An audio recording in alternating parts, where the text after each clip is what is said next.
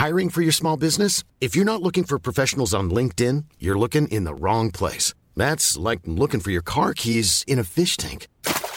LinkedIn helps you hire professionals you can't find anywhere else, even those who aren't actively searching for a new job but might be open to the perfect role. In a given month, over 70% of LinkedIn users don't even visit other leading job sites. So start looking in the right place. With LinkedIn, you can hire professionals like a professional. Post your free job on linkedin.com slash people today.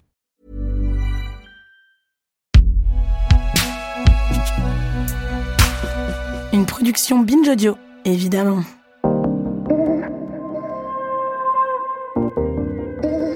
Pourquoi est-ce que j'ai pas réussi à dire non? Pourquoi j'ai pas réussi à lui dire non? Et du coup, ça veut dire que je vais demander. À chaque fois que je veux qu'on fasse l'amour, je vais lui demander. Pourquoi est-ce que j'ai pas réussi à dire non Mais est-ce que j'ai été assez claire quand je lui ai dit que je voulais pas C'est peut-être moi. Que j'étais fatiguée Peut-être que j'ai pas vraiment fait comprendre. Comment je que peux lui faire comprendre que quand c'est non, c'est non T'en avais vraiment pas envie. Un non, c'est j'ai pas envie. Au, au fond, qu'est-ce que ça dit de mon couple, quoi, si je refuse? Qu'est-ce que ça veut dire si je dis non? Qu'est-ce que ça veut dire pour nous? Pour mon couple? Ouais, c'est sûr que c'est compliqué tout ça. Mais bon, toi, en tant que lesbienne, t'as pas toutes ces questions à te poser, donc ça va. Euh, bah si, si, si. Pourquoi, quand, comment donner, demander et recevoir le consentement? Ces questions, ça me paraît évident, elles concernent absolument tout le monde. Alors pourquoi est-ce qu'on pense toujours à un duo homme-femme quand on parle de consentement? Pourquoi est-ce que penser comme ça, ça empêche d'ouvrir des perspectives pour un consentement plus libre? Lorsque le désir n'est pas là, comment dire, prononcer son refus? Et pour l'autre, comment recevoir ce non? J'ai trouvé des réponses, parfois très concrètes, comme vous allez l'entendre à la fin de cet épisode, dans le livre Troubles dans le consentement, ouvrir la boîte noire des relations sexuelles. Une enquête sociologique menée par Alexia Boucherie, publiée en 2019. Elle poursuit son travail dans une thèse, en cours, sur le consentement chez les 18-25 ans. Et notre discussion a commencé par un constat. Le consentement sexuel n'a pas de définition précise. Au contraire, il est défini en miroir. Le consentement, c'est l'inverse du viol, en fait. C'est-à-dire que s'il n'y a pas viol, il y a consentement, ou il y a on sait pas trop quoi, mais en tout cas, ouais, il y a ce truc-là de c'est soit du consentement, soit du viol, et le consentement se détermine en enlevant les codes du viol, quoi. Pénalement, euh, ça se définit pas vraiment. C'est sous-entendu s'il n'y a pas de contrainte, de menace, de force ou de surprise, a priori, il y a du consentement, mais euh, on n'a vraiment pas de définition claire dans la loi. Après, euh, si là on s'intéresse pour le coup au code civil, là il y a une définition de, de ce qu'est consentir un, un, achat par exemple ou, euh, ou ce genre de choses. Donc là c'est euh, accepter une proposition en étant euh, tout à fait euh, conscient de ce qu'on va acheter, par exemple, de ce qu'on va acquérir, et euh, surtout qu'il n'y ait pas de vice de, de procédure, qu'il n'y ait pas de choses cachées, etc. Donc consentir, a priori, ce serait accepter quelque chose dont on connaît euh, a priori tout ce qui va se dérouler dans la chose que l'on va accepter. Et en fait, c'est un peu plus compliqué que ça parce que ben, forcément, ça le consentement en pratique, il est noyé dans des normes, euh, dans des, des relations interhumaines en fait. On demande de consentir à quelque chose dont a priori, notamment par exemple pour les premières fois entre guillemets, on ne sait pas forcément euh, ce qui va nous arriver. On en a peut-être une petite idée euh, via des images, des récits, des, euh, des expériences de personnes qui ont déjà eu cette relation. Mais effectivement, on nous demande de consentir à une relation sexuelle et on ne sait pas de quoi elle va être composée, sauf par exemple dans les cas de BDSM où là, généralement, il y a quand même euh, une explicitation des termes, euh, enfin de ce qui va se passer dans la relation sexuelle. Mais dans le la sexualité dite majoritaire, il n'y a pas ce truc-là. C'est donc forcément plus compliqué que ça. Derrière un oui franc et un non catégorique, il y a plein de situations qui sont regroupées dans ce qu'on appelle parfois la zone grise. Il y a plusieurs définitions de la zone grise. Il y en a qui vont considérer que justement la zone grise n'existe pas et que ça serait un terme euh, qui favorise la culture du viol parce que euh, le consentement c'est soit oui soit non et il n'y a pas d'entre deux. Euh, moi, dans mes recherches, je l'ai considéré comme étant justement des relations qu'on a acceptées, donc qui a priori sont consenties, mais qu'on ne désirait pas. Et on se rend compte, enfin en tout cas, je me suis rendu compte que vraiment il y a dans toutes les personnes que j'ai interrogées, il y a au moins un acte de zones grises, que ce soit chez les hommes, chez les femmes, chez les personnes non hétérosexuelles. Cet acte de zone grise, c'est par exemple accepter une relation sexuelle alors qu'on n'a pas de désir sexuel.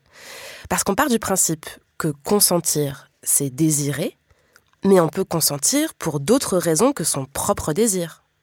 J'ai envie de faire plaisir à mon ou ma partenaire, parce que la personne allait chez moi, c'est trop tard pour dire non, parce que j'ai peur de le ou la vexer, parce que ça fait longtemps qu'on l'a pas fait et qu'il faut bien y passer un moment parce qu'on est un couple hein, quand même, etc., etc.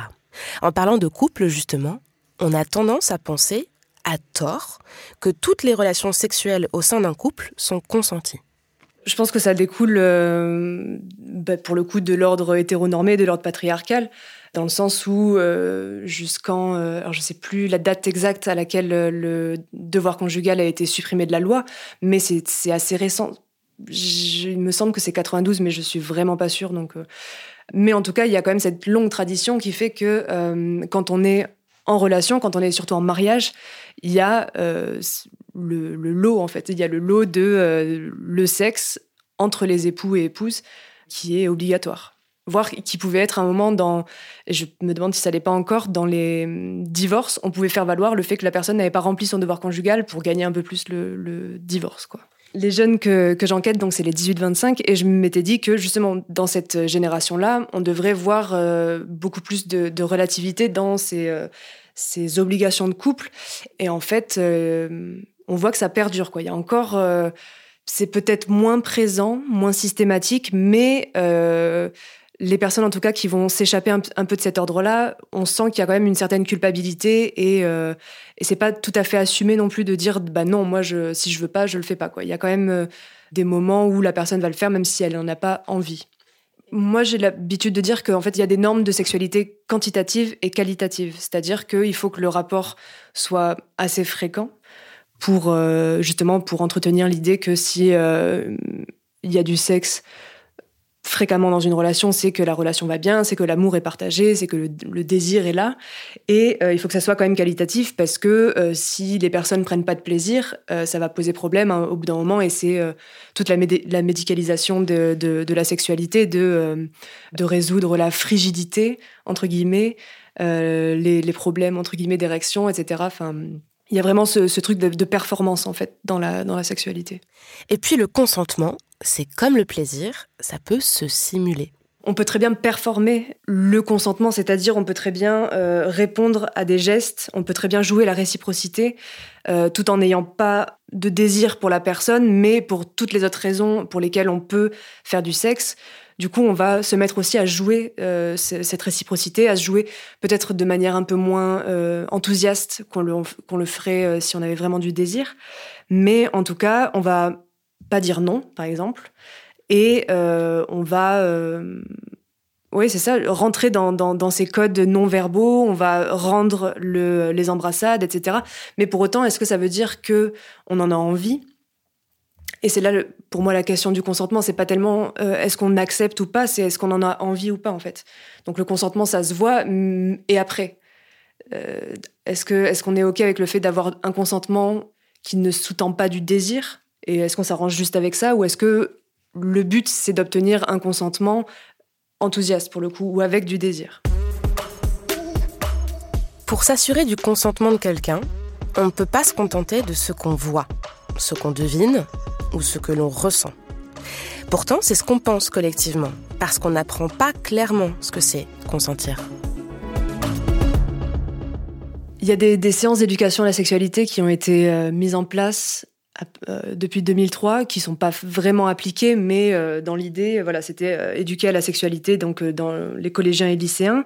Et dedans, on y parle des fois de consentement, du coup, et on va surtout parler du fait que les garçons ne doivent pas forcer et les femmes, les filles, doivent savoir dire non et savoir cultiver leur propre plaisir, etc. Donc, je pense qu'il y a, de ça, ce, côté la sexualité doit être non violente, non forcée.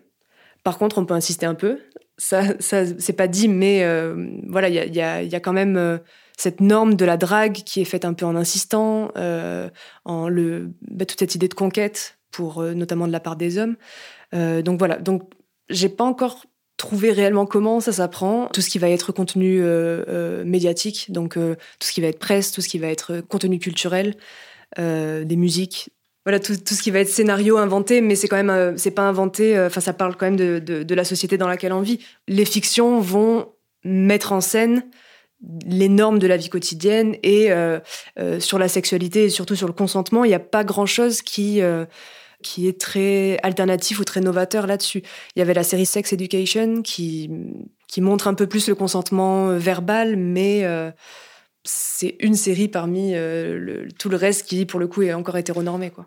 Ben, ça va être ce script un peu sur comment on propose, comment on accepte, comment on, initie une relation sexuelle en fait. Et généralement, ça va, enfin, le script majoritaire qu'on voit dans les films, qu'on voit dans dans toutes sortes de fictions, ça va être euh, le, regard euh, intense. La pièce aussi, par exemple, si c'est dans une chambre, on va plus comprendre que ah, il va peut-être se passer quelque chose, donc les personnes se regardent. Euh, généralement, donc c'est un homme et une femme. Ils s'embrassent, ils, où ils se caressent la main, ils s'embrassent, et puis la scène d'après, on les voit euh, dans un lit, euh, euh, l'homme sur la femme, ou, ou le lendemain matin, tout est bourriffé. donc on sait qu'il y a eu de la, sexualité. quoi. Et cette éducation, elle est hétéronormée, parce qu'elle n'imagine que des couples femmes-hommes, et que si elle apprend aux filles à savoir dire non, c'est parce qu'elle part du principe que les garçons, eux, veulent toujours dire oui. C'est l'adage, l'homme propose, la femme dispose. Les garçons, voilà, il faut respecter l'autre, les filles, il faut se respecter soi et se faire respecter. Il y a, quand même une, euh, là aussi une dichotomie en fait entre euh, entre ce qui s'apprend aux garçons et ce qui s'apprend aux filles. On n'apprend pas la même chose. Les garçons, du coup, ont peut-être euh, moins l'occasion de se poser la question de leur propre consentement. Il y a quand même ce, stéréotype des garçons qui ont toujours envie, qui auront forcément envie de sexe, qui perdure. Et oui, c'est un peu l'idée que eux, ils vont être sexuels et qu'il faut qu'ils modulent, enfin qu'ils régulent leur sexualité. Et ce qui change, c'est que c'est plus aux filles de réguler la sexualité des hommes, c'est à eux-mêmes maintenant de se réguler seuls. Et les filles vont être plus axées sur, voilà, euh, être basées sur leurs envies, sur euh, développer leur propre plaisir. Il y a tous ces mouvements autour justement du clitoris, enfin, très cis-centrés pour le coup, mais euh, voilà, qui vont glorifier un peu le plaisir féminin, entre guillemets. Mais il reste encore voilà, une, une différenciation entre les garçons et les filles. Cet apprentissage de la sexualité, il est le même qu'on soit hétéro ou pas hétéro. Moi, dans mon enquête, j'avais émis l'hypothèse que les personnes non hétéros auraient plus de relations sexuelles justement motivées par du désir et il y aurait moins euh, ou en tout cas ou même il y aurait pas ces histoires de rapports de pouvoir ou de justement de se forcer ou en tout cas de se contraindre à de la sexualité euh, pour faire plaisir à l'autre ou quoi ce qu'on peut retrouver dans les relations hétérosexuelles et en fait je me suis aperçue que malgré tout, même dans des relations euh, lesbiennes par exemple, où pour le coup, il n'y a pas d'hommes cisgenres, donc a priori pas, en tout cas on enlève une dimension de, rapport de pouvoir. Et pour autant, j'ai retrouvé les mêmes, euh, les mêmes justifications de euh, j'en avais pas envie, mais par exemple c'était pour lui faire plaisir, ou vraiment ce, ça c'est quelque chose qui est vraiment commun, c'est cette idée que si il n'y a pas de sexe, c'est que mon couple va mal. Du coup, on en vient à la conclusion que le consentement est appris de manière hétéronormée. Donc on va apprendre ce modèle-là, en fait, on va apprendre ce modèle hétéronormé parce que la sexualité est basée sur le modèle hétérosexuel. Et comme les sexualités non hétéros ne sont pas forcément visibles, enfin ne sont pas visibles, ne sont pas apprises, du coup, qu'est-ce qu'on, qu'est-ce qui nous reste? Il nous reste le euh, modèle hétérosexuel qu'on va reproduire dans euh, le fait de, euh, de, de faire du consentement, en fait. Hétéro ou pas, on grandit avec la même idée de ce que c'est que le consentement. Et dans la pratique aussi, on reproduit ce jeu de rôle. Un duo avec une personne active et une autre passive, une qui propose et l'autre sur laquelle repose la charge de dire oui ou non. Le concept d'hétéronormativité, c'est là où il est très utile parce que ça permet justement de déplacer les normes hétérosexuelles à des personnes qui ne, seront, qui ne sont pas forcément hétérosexuelles. Et c'est là où euh, on va garder justement les normes actives-passives et cette dualité-là où normalement c'est l'homme qui doit être actif, qui doit être dans l'initiation à la relation sexuelle, et la femme qui est passive, qui doit recevoir et, euh, et après euh, dire oui ou non. On pourrait dire voilà dans un couple lesbien, bon bah du coup la personne, la butch, la personne masculine va euh, du coup être dans ce rôle masculin, alors que pas du tout. Mais par contre, on va retrouver cette histoire de actif-passif et que il doit y avoir une personne dans la relation qui va être plus à l'initiative et l'autre qui va être plus dans, dans, ce schéma-là de recevoir ou de, euh, de s'arranger avec les envies de l'autre. C'est vraiment, il y a rarement des, des, une égalité dans les envies et une, une égalité dans le consentement en fait le consentement, en tout cas, est, envisagé vraiment selon ce mode-là, quoi. Ce mode-là où une personne doit prendre l'initiative et euh, après ça se, euh, voilà, ça se joue. C'est vraiment une partition qui se joue. Quoi. On, va reproduire ces gestes-là, on va reproduire les, codes du consentement. Quoi. Non, mais si tu me dis qu'il y a des problèmes de consentement dans des couples pas hétéros, du coup, c'est pas l'hétérosexualité le problème? Et si, si c'est l'hétérosexualité, parce que euh, parce que c'est celle-là qui nous inonde en fait, enfin qui nous inonde. C'est celle-là qu'on voit partout, et c'est ces codes-là qui sont disponibles. Du coup, voilà, si on part de, de l'hétérosexualité non pas comme pratique, mais comme véritablement système politique qui va hiérarchiser les gens en fonction de leur genre, la sexualité a, été adaptée à ce modèle-là, qui est euh, de euh, voilà de refléter bah, l'actif-passif, et c'est le modèle qu'on a le peut-être uniquement ou, euh, ou, en tout cas euh, massivement qu'on a représenté. Donc dans la sexualité, c'est normal que euh, que ces modèles-là reviennent et nous soient et qu'on les rejoue en fait dans nos sexualités non hétérosexuelles. Et c'est aussi pour ça qu'on parle toujours de personnes hétérosexuelles quand on parle de consentement aujourd'hui. Je pense que potentiellement c'est un impensé en fait, c'est un, un, impensé soit soit parce qu'on va se dire que bah, du coup il n'y a pas de problème de violence s'il n'y a pas de dualité homme-femme soit euh, tout simplement parce que, parce que les, les comment dire, les personnes qui s'occupent de ces questions-là ne, oui, ne s'occupent pas du tout de ces, des sexualités minoritaires. Soit c'est parce qu'on estime que euh, les non-hétéros ne font pas de sexe, en particulier les lesbiennes. Après, c'est aussi parce que le consentement est vraiment euh, la plupart du temps associé aux violences sexuelles, que les violences sexuelles, pareil, ont été pensées dans un système hétéronormé. C'est-à-dire que euh, on a vraiment théorisé les violences sexuelles et les violences de genre justement par rapport au rapport de pouvoir qui peut exister entre les hommes et les femmes.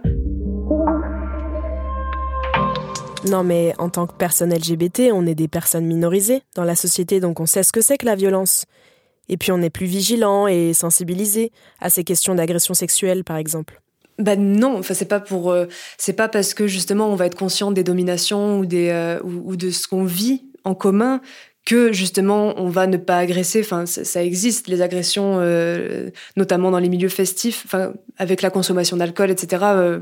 Je, connais pas mal de personnes dans dans la communauté LGBTQ qui sont fait.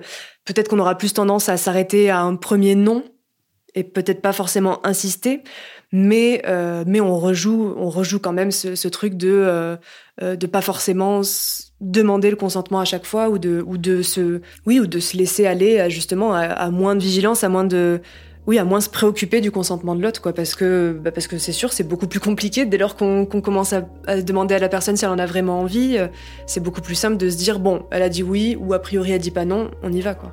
Il y a les mêmes stratégies des fois les mêmes stratégies de forçage quoi de forçage d'insister d'être lourd d'être euh, oui ça on les retrouve en fait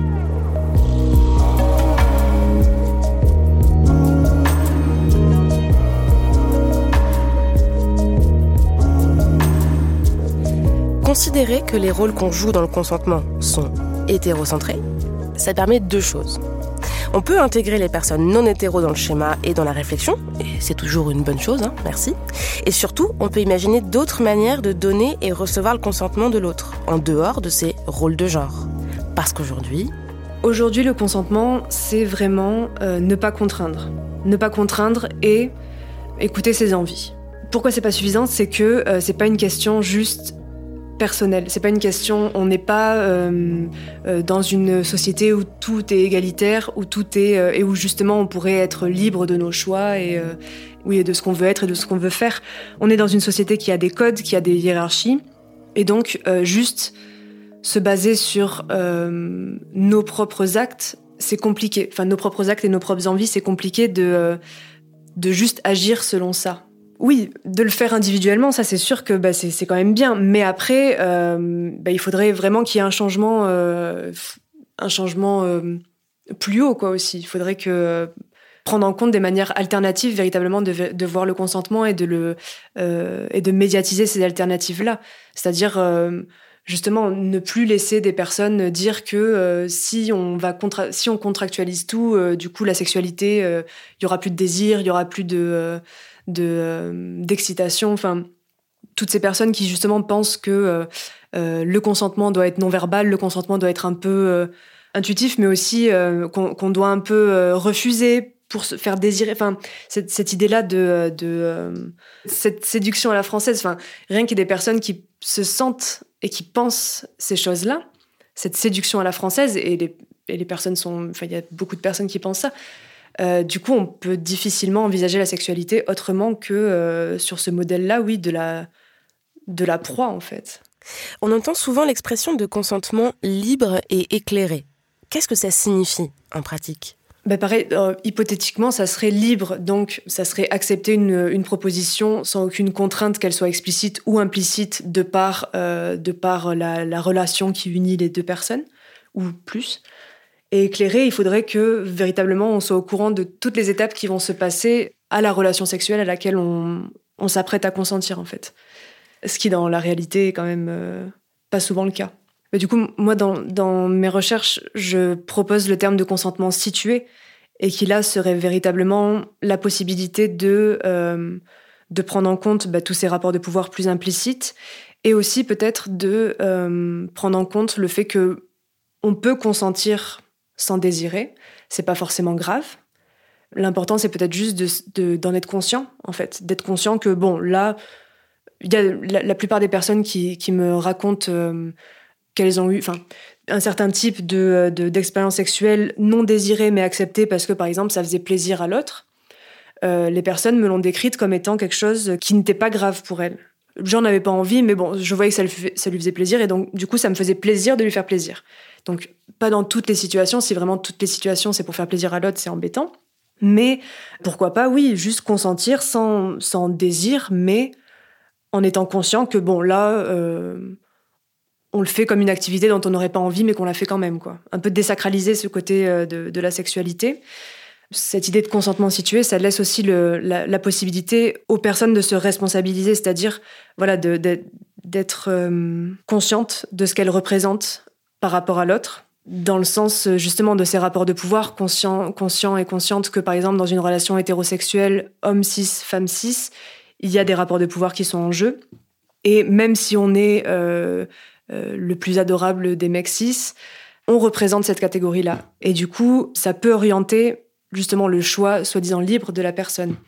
Pareil pour, euh, par exemple, voilà, si on est euh, une personne dans une relation, une personne qui va avoir plus de, richesse que l'autre, enfin, une personne de classe sociale plus, plus aisée que, l'autre, pareil, il va y avoir une sorte de rapport de pouvoir euh, sur la question d'argent, sur la question de statut. Et voilà, être consciente de ça et des choses que ça peut euh, éventuellement générer chez l'autre, en fait. Parce que même si on, se, si on veut être le plus déconstruit, on interagit de manière différente avec les personnes euh, minorisées. Et du coup, ça joue dans la sexualité, même si on le, même si on, même si on n'aimerait pas que, que ça joue.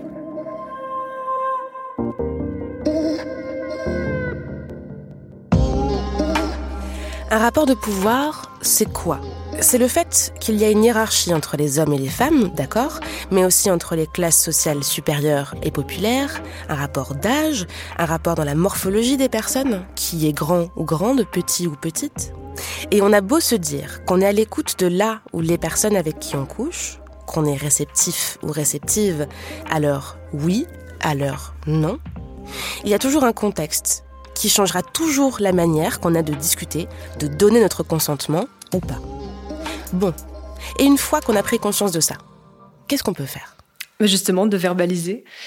De verbaliser, ou en tout cas, parce que de verbaliser, c'est pas forcément la solution, parce qu'il y a des personnes qui sont pas du tout à l'aise avec le fait de verbaliser, il y a des personnes qui ne verbalisent pas.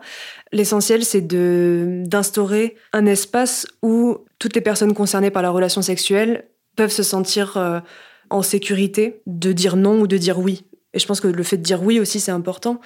Et qui est cette idée-là que, euh, que voilà, c'est pas parce que une interaction sexuelle a, a, été entamée que euh, il faut aller jusqu'au bout.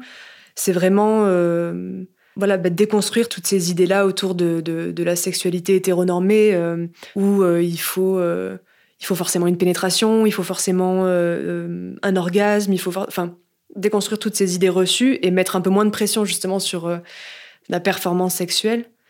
Et sur le consentement en tant que tel, je pense que c'est ça, ouais, c'est vraiment euh, savoir pourquoi on consent en fait, savoir pourquoi on fait du sexe. Et c'est compliqué.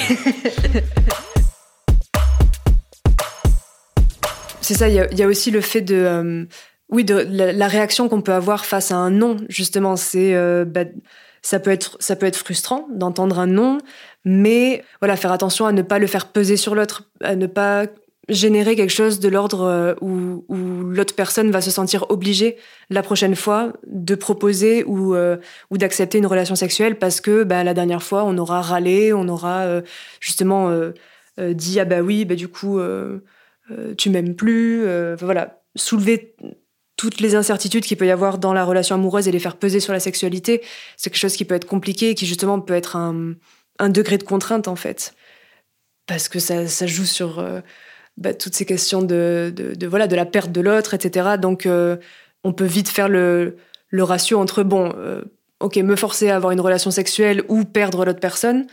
Bon, ben voilà, je vais me forcer. Et, euh, et est-ce que c'est ça qu'on qu'on a envie de faire dans nos sexualités Bon, moi non, en tout cas. Et après avoir appris à dire non, il faut aussi, quelque part, apprendre à recevoir le non. Je pense que la manière de recevoir les refus, c'est aussi important à travailler du coup, et, et c'est quelque chose qu'on devrait peut-être un peu plus, euh, sur lequel on devrait plus insister par rapport au fait de dire non. Il faudrait aussi apprendre à, ouais, à recevoir le non, et, euh, et c'est ça, à pas en faire un drame en fait, euh, à gérer sa frustration, à euh, si vraiment on a il y a une envie sexuelle qui est trop forte, ben euh, demander si voilà si ça dérange si on va se masturber euh, seul. Euh, parfois en se masturbant, du coup, ça peut donner envie à l'autre qui aurait entendu des bruits ou quoi et, et qui, du coup, aurait envie de se joindre finalement à la relation sexuelle. C'est ne pas en vouloir à l'autre, c'est euh, justement lui dire, ben, cette idée-là de, remercier l'autre pour, euh, pour avoir osé euh, nous dire non, non pas en faire quelque chose de, sacré, mais, mais au moins au moins voilà, laisser entendre que la personne peut dire non, qu'il n'y aura pas de conséquences en fait, et qu'il n'y aura pas de conséquences sur la relation, qu'il n'y aura pas de conséquences sur, sur la relation sexuelle, et que, euh, et que justement la personne a vraiment le choix de dire oui ou non, et que ça, dans tous les cas, ce sera ok quoi. Et que le oui, une fois que la personne a refusé, euh, on peut s'attendre à ce que bah, la prochaine fois que la personne dit oui, là pour le coup, on peut se dire que c'est véritablement quelque chose parce qu'elle en a envie, euh, parce que la personne en a envie. Et peut-être du coup dire que là c'est véritablement un consentement libre, euh, éclairé, bof, mais libre en tout cas. Donc là, en fait, tu es en train de me dire que les personnes LGBT, elles ont une longueur d'avance sur nous. Comme si nous, on était à la traîne et euh, on n'avait pas compris quoi. Il y avait un enquêté, euh, pour le coup, qui était un homme cis gay, et qui m'avait dit, et cette phrase m'a marqué, il m'avait dit, mais en fait, moi, en tant qu'homme gay, j'ai appris la sexualité comme étant une sexualité qui peut quasiment toujours se refuser. On allait pouvoir me dire non, parce que, euh, parce que voilà, parce que j'étais différent, parce que j'étais pas dans la norme de cette sexualité euh, hétéro, où on va supposer qu'un homme et une femme, forcément, ils, ils vont être attirés, ils vont forcément euh, être ensemble. Et du coup, je pense que justement en grandissant, en évoluant dans des sexualités euh, qu'on pense déviantes, enfin que, que la société pense déviantes, bah forcément on a plus de réflexion sur, oui, sur, sur comment, comment on, peut faire, comment on peut construire nos propres sexualités dans le sens où on nous dit nos sexualités sont invisibles ou, invisibilisées. Donc il faut forcément un moment qu'on réfléchisse à, ce qu'on veut construire. Et euh, généralement quand même les personnes qui m'ont parlé de, de de formes alternatives de consentement, c'était des personnes LGBT, mais c'était surtout des personnes féministes LGBT.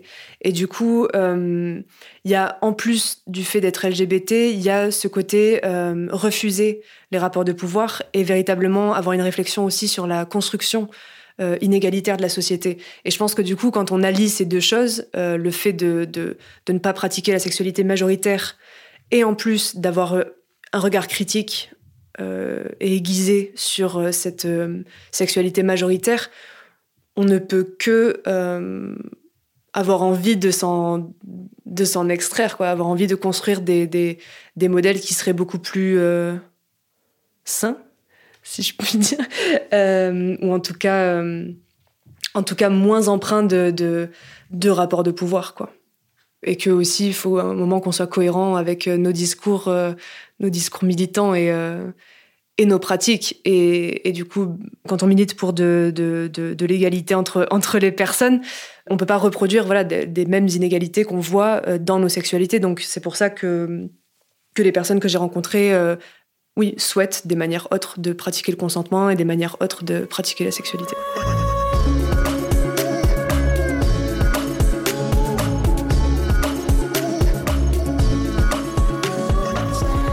D'autres manières de vivre sa sexualité, c'est réfléchir à son propre consentement et celui de ses partenaires, mais aussi aux relations qu'on entretient avec l'autre ou les autres et à nos pratiques sexuelles. D'ailleurs, les pratiques sexuelles, c'est le sujet du prochain épisode de Camille, où on va réfléchir à comment dépasser le schéma hétéro quand on fait du sexe. Et d'ici là, si vous voulez nous écrire à camille at binge.audio pour partager vos impressions, vos témoignages, vos réflexions sur le consentement, c'est un grand oui. Cet épisode a été réalisé par Solène Moulin et produit par Diane Jean.